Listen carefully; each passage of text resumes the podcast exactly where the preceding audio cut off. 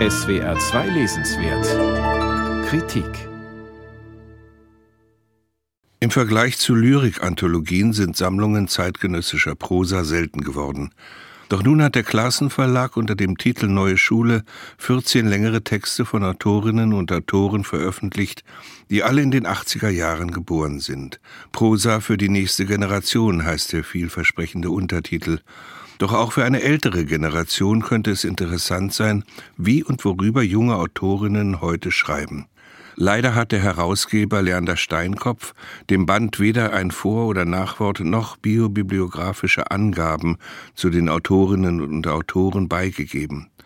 Das sieht so aus, als hätten sie keine Einführung mehr nötig. Ihre Texte würden sich selbst erklären und Namen wie Nora Gantenbrink, Roman Ehrlich, Julia Weber oder Jan Wilm seien bereits in aller Munde. Wer aber nicht mit der neuen deutschsprachigen Literaturszene vertraut ist, wird sich schwer damit tun, die Schriftstellerinnen ohne Begleitinfo einzuordnen. Was die Absicht oder das Konzept der Anthologie betrifft, geben lediglich ein paar Zeilen auf der Rückseite des Umschlags Auskunft.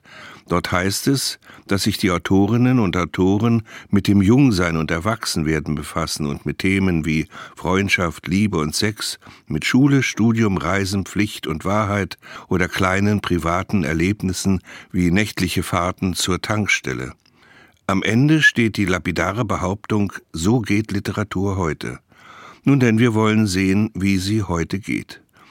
Gleich im ersten Text der 33-jährigen Shaida Basia mit dem Titel Auf wen die Aubergine zeigt, geht es um zwei Schülerinnen aus der zehnten Klasse. Sie werden von einem Mitschüler, den sie Schmallippe nennen, gemobbt. Bei einer Kellerparty soll Flaschendrehen gespielt werden, mit einer Aubergine statt einer Flasche. Der erotischen Verwicklung entziehen sich die beiden, an Schmallippe aber rächen sie sich, indem sie ihm ins Gesicht schlagen. Doch das geschieht nur in ihrer Fantasie, und irgendwann, sagt die Erzählerin, sind sie in der Oberstufe und der fiese Mitschüler ist längst vergessen. Das recht anspruchslose Prosastück ist beispielhaft für fast alle Beiträge dieser Anthologie. Aus der Zeit des Heranwachsens werden Episoden erzählt, die wie nach einer Schreibgebrauchsanweisung entstanden zu sein scheinen. Ob Dennis Utlos Straßenkampfszenen zwischen Berliner Stadtteilgangs in Die Crosshill-Jungs, Bettina Wilperts Schülerinnenromanze in Luna und Lilly oder Dana von Suffrins Ausflug in ein etwas friekig romantisches Studentenleben in Lucienne, allen gemeinsam ist einem Szenenslang vor sich hin plapperndes Erzählen. Ordentlich werden die Regeln für das Schreiben in der ersten oder dritten Person, im dokumentierenden Präsens oder in memorierenden Vergangenheitsformen angewandt. Aber die Kindheits- und Jugenderlebnisse wirken wie herumgezeigte Fotos, bleiben unbefragt und ohne Gehalt. Immer ist alles irgendwie schön, irgendwie cool und passiert irgendwann. Durchweg bleiben die Protagonisten bloße Spielfiguren.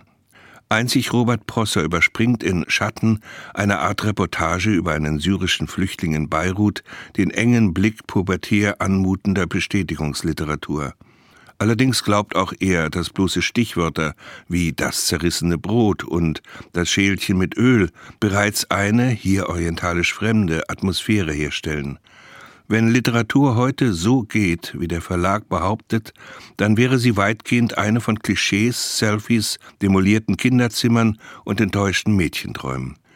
Wenn sie zudem noch, Zitat, die allerneuesten Leiden der jungen WärterInnen zeigt, sollte man in diesem Statement vor allem einen Aufruf an alle Leser und Leserinnen und alle jungen Autoren und Autorinnen sehen, sich unbedingt wieder einmal oder zuallererst mit Goethes Original zu beschäftigen.